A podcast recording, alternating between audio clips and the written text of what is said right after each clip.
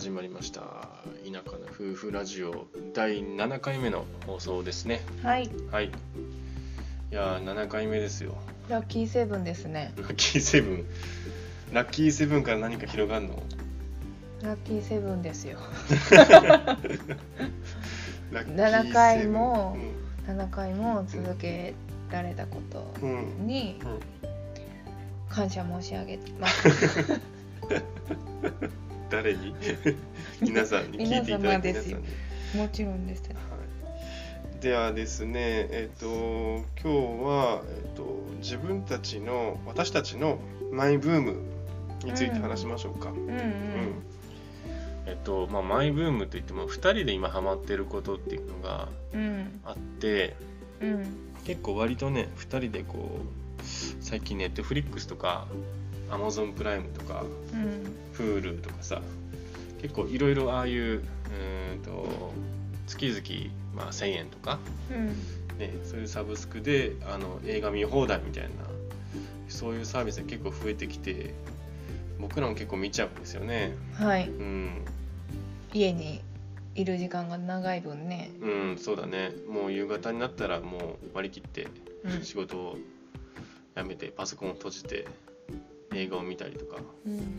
最近は減ってきたけど一時期も本当毎日そんな感じだったもんね、うん。夕方になったらご飯食べながら見てたご飯食べながら見るみたいなそんな感じでしたね。うん。で結構2人でハマるえ映画ドラマっていうのがまああったりするんですけど今回は、うんその中の一つをおすすめとして紹介したいかなと思います。はーい。はい。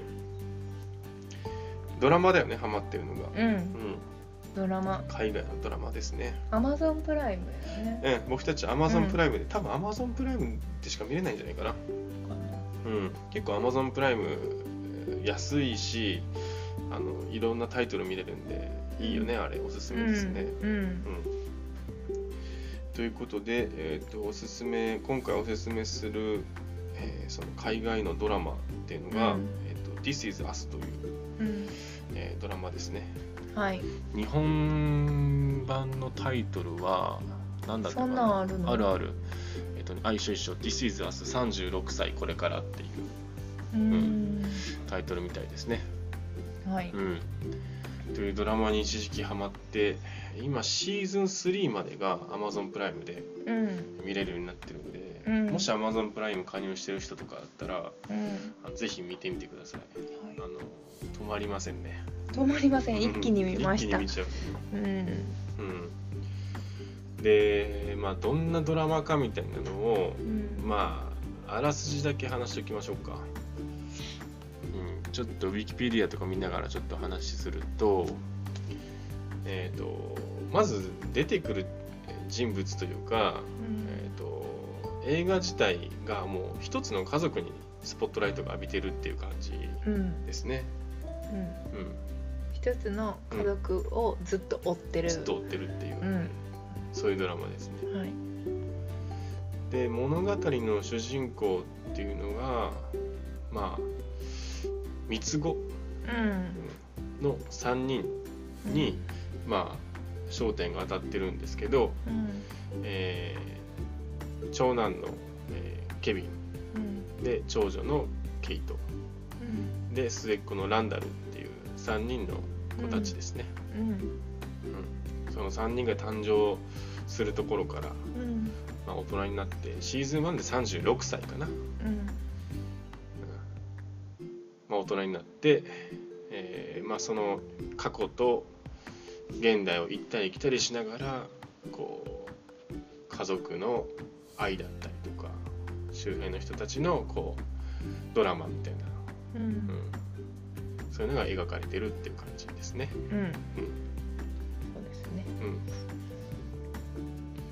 うん、なんかその基本的には、えーその三つ子とお父さんお母さんが、まあ、みんな主人公みたいな感じかな。そうそうそうそう。このドラマのうん。あのすごいところはうん、全員が主人公でそうだね。お父さんもお母さんもそのそれぞれ三つ子それぞれもうん、うん、全員にあのスポットライトが当たってて、それぞれのうん。そのエピソードがうん。めちゃくちゃ深いというか、そうだね。もう涙なしでは見れないみたいな 時もあるし、うん。なんかみんながなんか問題を抱えてて、ね。うん。でもみんながうん。なんか愛にあふれてて、うん。みたいなうん。感じでなかなかないなと思ってそんなドラマ。うんうん。うん。うんそう確かに。うん。うん。そうそう。なんかこのドラマの中の誰が好きやねんとかじゃなくて、うん。なんかもうみんな選べないぐらい、そうだね。みんながうん。なんかうん。主役っうてん。感じがする。うん。そうだよね。うん。それぞれにでそれぞれのこうキャラクターっていうのもめちゃめちゃこうあってあのうん。三つ子って言ってるけど、ん。全くこう似てないというか全く違う3人みたいな感じで、まず長男の、うん、ケビンうんはものすごいイケメンだよね。うん。ものすごいイケメンものすごい高身長でうん。昔からモテモテ人生みたいなね。うん。うん。でなんかスポーツとかも得意だったみたいな感じね、で今は、えー、と俳優として活躍してるみたいな感じ。そうね。うん、でなんか順風満帆に見えるけれど、外から見たらね。うん。うん。だけどうん。本当はめちゃくちゃうん深い闇を抱えてるんだよね。うん、そうだね、うん、あんまり言う言えないけど、そうだね。うん。で長女の、うんあもう行くの？い。やいや、はい。あとこうなんていうの？うん、あれもあるんじゃん。そのモテすぎるがゆえにみたいな。女性関係にモテすぎるがゆえにこううん悩まされたりとかね、うんうん。そういうのもあったりとか。うん。なんかこう光と闇があるよね。そのそうそうそうそう。旗から見たらすごい恵まれ容姿的にもそうだしスポーツも万能で。うん。旗から見たらすごいなんかスターみたいな人だけど、ううん。んそうなんか、うん闇の部分っていうのがいっぱいあるみたいな、うん。じゃあ次長女の方行く、はい。ケイト、ケイト。うん。ケイトは、うん。えっとお兄ちゃんのケビンとは違って、うん、ちょっと容姿にコンプレックスがあるか容姿っていうかまあたたで太りすぎ？そう、うん。すごい太ってて、もう子供の時からやったね。そうだね。だからすごい太っててうん。でそれがゆえにこう自信を持てないみたいなところがあってうん。でそのまあ原因の一つに、その三つ子のお母さん。お母さんはめちゃくちゃ美人なんよね、すごく美人で何でもできて、うん。家事も仕事も何でもできてみたいな、うん。うん。なんか憧れでもあって、うん。でもお母さんと自分を比べてしまってうん。ちょっとあの自信をなくしたり、うん。でお母さんとの関係もちょっとギクシャクうん。してしまったりみたいなね、そうだね。ところがある。うん。なんかお母さんはこう歌を歌うのがすごい上手で、うん。なんかよくバーとかで歌っまあプロではないんだけど、うん。そういうね若い頃はそういうなんか催し物とかで歌ったりとかしてて、うん。で本当は自分もねそれを受け継いでて歌がすごく上手だったりして、そういう道に一瞬進もうとか思ったりするんだよね、うん。ううん。んでもやっぱりその自分のコンプレックスとかなんかうまくそのやりたいことをこう周りにこう恥ずかしくて言えなかったりとかうね、ん。するのがあってそういう葛藤があったりとかなんかそういうのがめちゃめちゃこううまく描かれてて、ううんケイトもその異性だけどめちゃくちゃこうなんていうの没入できるというか、うん。俺からすれたらしたらね、ああうん。なるほどなみたいな、うん。うんっていう。このこれもねこうすごいなんか分かるわっていうのが多かったね、ケイトについても、ううん。ん私ケイトの演技が好きかもしれないああすごいよね俳優さんのね、うん、なんかねケイトはねこう息遣いがすごく好き、うんうんうんうん。なんか緊迫した時とかうん。なんか感動する場面とかでもうん。息だけで泣けるって感じ、うん。本当にケイトの演技はすごい。っなるほどね。て思う、目目の表情表情とか目とかそそうういうのじゃなくて息で。そう。ん。うなんか、確かに。でもそう言われてみたらうん。すごいなんか、深呼吸の仕方とか、うんうんなんか悲しみと喜びのうん。うんその息遣いが全然違って。うんうん。それでなんか圧倒される。確かに。引き込まれる。いや当たり前だけどみんな役者さんってめちゃめちゃうまいよね。すごい。演技が。だってなんか、あのドラマを見てるんだけどなん。かなんかドラマだっていうふうにこう、なんて言うんだろうな。なんか思わない思えないというかさ、うんうんうんあのなんていうのこう YouTube とかで、うん。こうこの人たちが出演者たちがざっくばらんに話してるのを見て初めて、あそっかそっかあれドラマの話で 実際じゃないんだみたいな、うん。ほんとそのぐらい演技がこう上手すぎて、うん。なんていうんだろうな。ね。うん、なんか物語じゃなくて事実を見せられてるようなこう、うん感じがする。うん。あごめんちょっとねあれだったね。広げすぎました、ね。3人目？3人目。うん。末っ子のランダルはうん。えっともともとこのお家はうん。えっと白人の家族なんでね、お父さんもお母さんもね。お父さんもお母さんも。白人の家族なんだけどランダルは黒人なんよね、うんうんうんそう。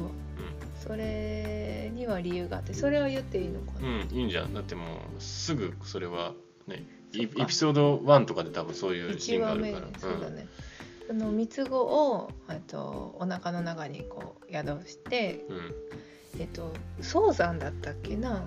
そのちょっと早く生まれちゃうんかな。ね、うん。で末っ子がねあの亡くなっちゃうんよね、死産。もともと三つ子は三つ子やったよね、うん。あの生まれてくる予定でも3人をこう迎え入れる準備をしてて、うん。家ももちろんそのベッドも3つ置いて、3人用の靴下とか帽子とかももう用意してうん、うんもう3人で帰るっていうのをお父さんもお母さんもすごい望んでたから、それが受け入れられなかったよね。うんうんうん。であのでそんな時に、あのちょうどその日うん。うんその黒人のランダルがうん。消防署うん。消防署の前にうんうんうん捨てられてたようんね。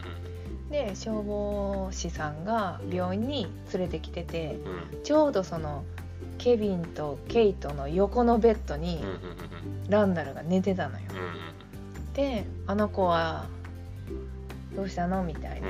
たら、うん、あの捨てられてたんだよみたいな感じで、でお父さんがこれはもう運命かもしれないと思って連れて帰るって言って連れて帰ったのが始まり。だったね。うん。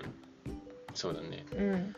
そういう3人ですね。でランダルは実際こう育ってものすごい優秀というかあの頭が切れるうん。人になってもう3人の兄弟の中でこう一番こうなんていうのあのこういい大学に行ったりとか、うん。うん、あのものすごく努力したりこう、うん。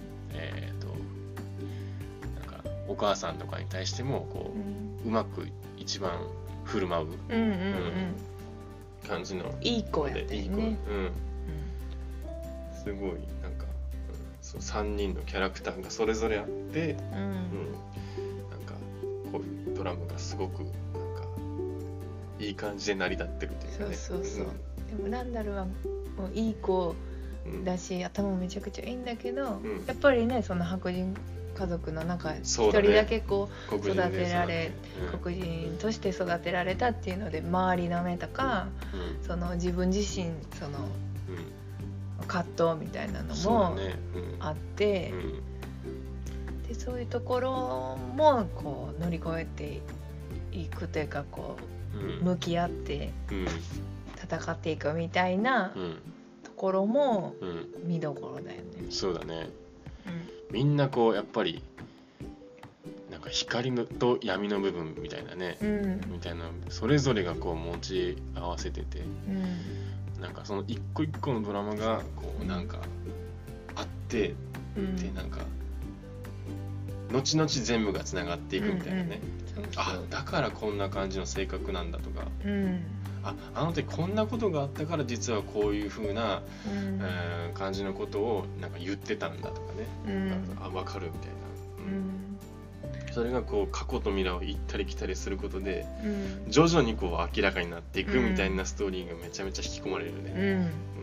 うん。本当に。うん。でなんか闇の部分って言ってもうん。その暗いような、うん。そのなんていうドロドロした感じ。じじゃなくって、うん。その人間の嫌な部分じゃなくってう、ん。なんていうんやろうな。こう愛がゆえのああそうだね、うんうん。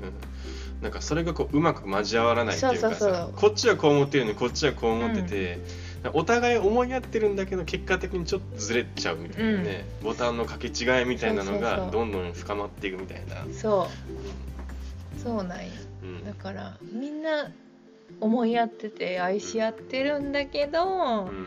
なんかうまくいかないみたいな歯がゆい感じうん。があって。うん。いやでも根底はみんなもう深い愛でつながってるからさ、うんこう見てるこっちもなんかあの安心できるというか。確かに確かに。あうん。わかるわかる。お父さんがそしてすごいんだよね。お父さんはジャックっていうお父さんがいるんだけど、このお父さんはマジこうなんて言うんだろうな。子供たちにとって指針みたいな感じだもんね。うんうん素晴らしい親みたいな。うんうんなんか、えっ、と、ベトナム戦争うんから帰ってきて、うんで、そこからお母さんのレベッカと出会って、うん。えーとまあ、最初はね、結構こう、そんなにこう裕福な感じじゃないっていうか、うん。仕事もあんまりない、まあ、戦争から帰ってきたら当時そうだったのかもしれないけどね、そこからこう、徐々にこう、子供たちのためにうん。ね、必死で頑張って、うん。えーまあ、経済的にもそうだし、うん。子供たちの教育的にもこう一人一人とめちゃくちゃ向き合うみたいな、うん。ちゃんと、うん。なんかそれがこうすごいなみたいな、うん。なんか今このタイミングでこのドラマを見てよかったなって思う、うん。あの結構あの一番最初にそれをが思うそのジャックっていうが、うん。お父さんとその子供のそのうん。関係とかその向き合い方みたいなのがうん。今このドラマを見てもよかったなみたいな。うんこれからね、まあ、子育てとかもしかしたらあー自分たちもそういうタイミングになった時にうん。なんかふとこう思い出してもいいんじゃないかって思える、うん。そういうドラマですね、確かに。うジャックはすごいよね。すごすぎるね。なんかうん。偉大すぎて。ん。いつでもいつでもいいなんかもうん。う素晴らしうん、い。すごい。いつでもいい、どこを切り取ってもいいお父さんみたいなでも実は過去を遡るとうん。闇の部分がやっぱりあったりとか、うんうん。うん。うん。そうだね。みんな子供にはこう出さないけどみたいなところがやっぱあったりとかして、そうだよね、うん。でもなんか闇の部分が昔うんあったけど、そのお母さんとのお母さんレベッカっていうんやけど、レベッカとの出会いでうん。変わったみたいなところそうだね。もありそう。うん。もう一目惚れで。うん。うんそれがもうほんとそれこそ運命の出会いでうん。はなんかそっからジャックが始まったみたいな感じそうだね。もういつでもいい夫だしいい父親だし、うん。なんかそこで第二の人生がしっかり始まったみたいな感じがうん。あるね。はい。めちゃくちゃおすすめやねレベッカは？レベッカはお母さん。お母さん？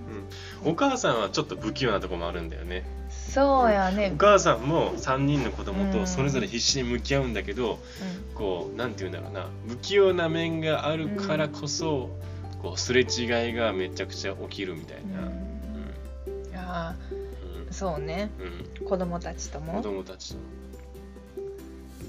そう。なんか歌も上手でめちゃ背が高くて美人でみたいなね、だけどうん。うんそうね不器用。うん。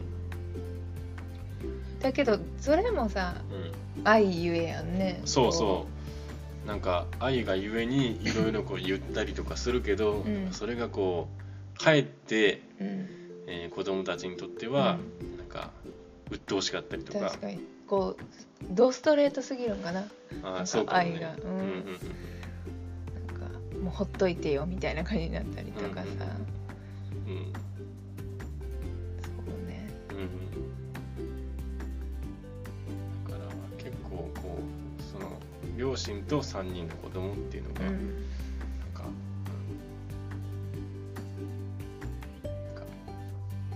り返しになるけど本当に愛がゆえに、うんうん、うまくいったりうまくいかなかったりみたいな、うん。そっからいろんな壮絶なドラマがみたいな、うん。ですね、うん。うん、で結構シーズン3まであるんでボリュームあるんですけど、うん。うん、もしよかったら。できれば字幕でね見た方がよりこのうん。俳優さんたちの、まあ確かに。ケイトの息遣いを聞いてそうほしい、だね。あの日本語で見るよりも字幕版で見た方がよりあの伝わりやすいかもしれないですね、うん。もちろんその声優さんね日本の声優さんもみそっち見てないか分かんないけど。あそうだね。いいのかもしれないけど、うんうん。うん。高橋一生がケビンの声優を務めたんだって。うーへんえそうなんだ、知らなかった。うん、そっち見てないもんな、うん。うん、早くシーズン4がね。見たいけど多分今やってるんだよねシーズン4って。まだやってないのかな？2020年の3月24まだまだなんかな？うん。シーズン3までが終わっちゃったもんね。うん。そうなんですよ。うん。ぜひぜひあのおすすめなんで見てみてください、どう？20分ぐらいだけど。今日この辺にしておきますか。そうだね。うん。まあ僕ら2人が今ハマっているあの「This is Us」というドラマ。うん。あのぜひ見てみてください。はい。Amazon プライムに加入されてたらあの、うん。シーズン3まで丸々見れるんで。はい。はい。ということで今日は2人のマイブームのおすすめをちょっと喋ってみましたっていうのでまた明日の早朝お会いしましょう。はい。じゃあね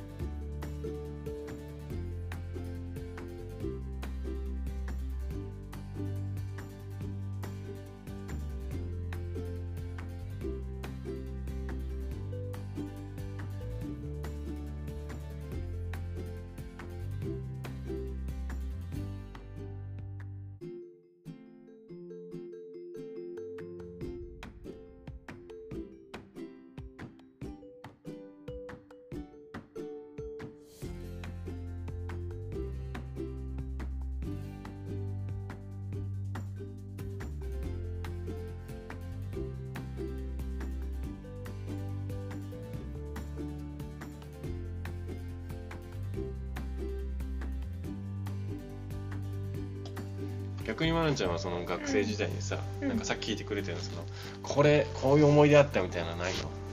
一番の思い出。こういう思い出？う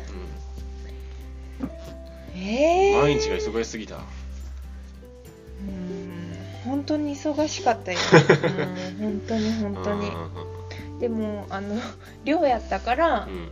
よかった。あのうん。徒歩3分ぐらいでなん学校やかすごいったからねこの寮であのなんかご飯とかも毎食出てきたんでしょ？朝昼晩と。朝昼晩。朝昼は学食食べて朝晩は寮のご飯食べてっていう感じやし、うん。それってめっちゃよくない？なんかご飯とかもさ、うん。親も全く心配まあうん、うん。心配っていうかうん。でもすっごい高いお金払ってくれてたみたい。やっぱりあの寮のうん。お金、うん。うんご飯とかも含めたお金。だから絶対なんか眠たいとかで絶対サボらんたらあかんって思って 必死でうん。言ってたけど。俺らは逆にこうご飯とかをさ結構自分たちでどうにかしてて、めちゃめちゃ自炊してたよ、偉いね。うんか結構やってたのは、うん。バイトしてる友達コンビニでバイトしてる友達の、うん。本当はダメなんだけど、うん。あの廃棄物の弁当を、うん。あのまあ緩いとこだったらそのもらって帰れるとかいうとこがあって、まあ、それをね横流ししてもらったりとか、うん。あとはうーんとあの家のすぐ下にあった食堂が夜のね10時か11時を超えると全品半額みたいな、うんうんうんよくあるこう皿をこうさ取るタイプのはいはい。食堂、いっぱい並んでてそれを取る、うんはい。でかつもご飯ただみたいな、うん。学生には嬉しいそうねだからもうご飯はただでもらえるからもうなんかしかもちゃんちゃんぽん丼みたいななんて言うんだろうな、ラーメンとかちゃんぽんとか入ってる丼にご飯ついてくれる、うん。すごいね。一回あれあったけどな。あのなんか寿司なんちらすちらし寿司とか入れるあのなんて言うんだろうな、オッケーみたいなやつあるやん、はいはいはい。何入れてくれようと思ったけど。いやそれさすがにやりすぎたもうそんな食えなかった何合ぐらいあるんやろ。なんかしかもカツ丼頼んだよその時、うんあのそのその桶にご飯パンパンに入れてその上にカツが乗ってるけど、うん。もうなんていうの？普段はカツ結構多いんよそのカツ、うん。けどもうあんまりにもご飯が多多すぎてで本当なんかこう申し訳程度に乗ってるみたいな 梅感じ。干しみたいなそうそう梅干しみたいなカツが。ご飯何で食べたらいいんや？そうさすがにおばちゃんやりすぎってその時言ったけど、ね、こんな、まあ、食えるけどみたいな、うん。まあまあよみたい いつも来るさ。な、若い子に食べさせてあげようん、うそうやろな。と思ってくれたやろな、うん、でもなんか漬物とかも置いてあってからそれで、ね、全然食べれるんだけど。あとは味噌汁もらったりとか。なんかまあもちろんあと自自炊して普段、うん。あのねなんか激業務スーパーみたいな激安スーパーみたいなところがあって、うんうそこにえっ、と月1回なんかブロックで牛肉を買ってうん。1000円とかでうん結構大きいブロックで買えるから、うんそれを持って帰ってなんか冷凍して？えっとねそれをいえっとねうん1回切ってうん。あの冷凍する前に1回小分けにして1回分 100g ずつぐらいにしてでそれを冷凍してたんだよ。うんで多分10回分ぐらいになるから、めちゃくちゃ偉いやん。うん、だってもうあれ死活問題だから、ね、すごいね。解体みたいなのして。で、えっとうん。野菜はイオンの火曜市。うん。火曜市は熱い、暑いうね、うやね。そこはえっとねピーマン人参玉ねぎキャベツとか全部100円なんよ。うん。100円で売ってくれるからあのそこで1000円分野菜を買ってた。うん。で1000円分野菜を買って1000円分肉を買ったら大体結構長く生きれるから であと何回もこう買い物を続けてたらうん。500円券みたいなのもらえるんよそのスーパーで、へええっとその毎回ポイントを貯めていったらうん。500ポイント貯まったらそれがえっと500円券で出てくるみたいうんうんなでそれにちょっとだけ足して米を買ってた。うん。うんあそっか米もうん米、うん、送ってもらえない送ってもらえるけどあの送ってもらうのに送料かかるやん。うん。1000円ぐらい。うん。でそれで米買えるやんってなって。あ途中からもういいいって言って、そうなんや。そう。そんな生活だったね。へー。結構あれやね。うん。あのーちゃんとさうん。あのこう金銭感覚がうん。金銭感覚っていうの？うん。しっかりしてるね。なんかお金の管理が。俺？はい。ああそれあれでしょ？でも物買わないからなあんまり。うん。ん。まあね。うん。美味しいもん食べたい欲の方がうん。大きいもんねそう美味しいもの食べるかうんとそうだね。本当に日頃使うもの。うん。パソコンとかうん。携帯とかうん。そこにはお金使うけどうんうんねうん。話がそれてしまった。うん。いやいやいや学生まあまあ学生生活。でもそこでアイデンティティが結構こう、まあね。なんていうの？あのできてるというかまあ個性もそうだしこう、ね、出来上がってきたんじゃない、うん。それ学生生活はこうはいということで学生生活を振り返って話をしてみましたが皆様どんな感じの学生生活をお過ごしでしたでしょうか？うん。なんかそういうのを思い出してねなんかこう、あー高校時代中学時代とかねそれ、うん。まあ大学行かれた方はそうですしなんかそういう学生時代をこううん。思い返してどうだったかなっていうのをたまにはこうね振り返ってみてなんか面白いよね。うん。知らなかったこともまだあいっぱいあるしね。うん。うんまあ学生生活があって、まあ、今がありますよね。当時の友達をまあ大切にしつつそうやな。うん、まあ、今後も頑張っていきましょうっていう 無理やりしてみましたけど。はい、はい、ということでえっ、ー、と今日はまあこんな感じかな、うん、はい。じゃあまた明日も朝の5時にお会いしましょうということで。バイバイ。バイバイ。